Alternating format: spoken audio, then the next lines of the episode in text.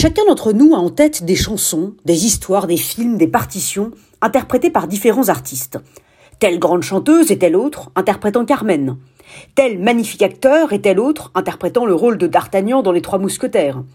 Telle émouvante soliste et tel autre, interprétant Vivaldi? Mais qu'est-ce qui différencie fondamentalement une interprétation d'une autre? Où se situe leur singularité? En quoi consiste vraiment le supplément d'âme que chacun va apporter? Cette réflexion qui peut sembler très éloignée du commun des mortels nous est peut-être beaucoup plus proche que nous le croyons.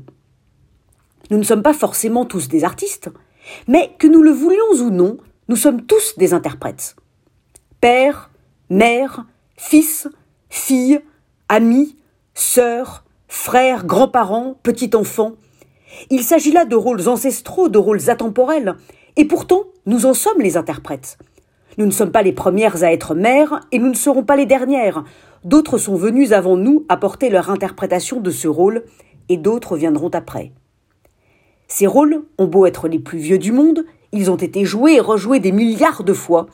Chacun y a apporté pourtant son interprétation unique, montrant là qu'aucun père n'est semblable à un autre, aucun enfant n'est semblable à un autre, et que c'est peut-être le caractère unique de l'interprétation de ces rôles éculés constitue toute sa saveur.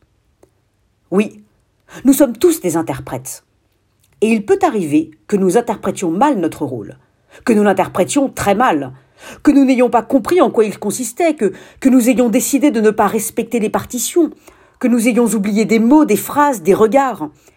Il peut arriver que nous n'ayons rien compris à la mise en scène du théâtre de la vie, que nous ayons chanté sans justesse, que nous soyons complètement passés à côté de notre rôle. Oui, nous sommes peut-être tous de mauvais interprètes. Nous interprétons mal les silences de notre enfant, de notre épouse, de notre grand-père, nous interprétons mal les rires de nos collègues, les regards de nos amis, les visages de nos voisins. Que comprenons-nous des résultats d'un vote? Que savons-nous de notre pays? Qu'interprétons-nous du journal que nous lisons ou de l'émission que nous regardons?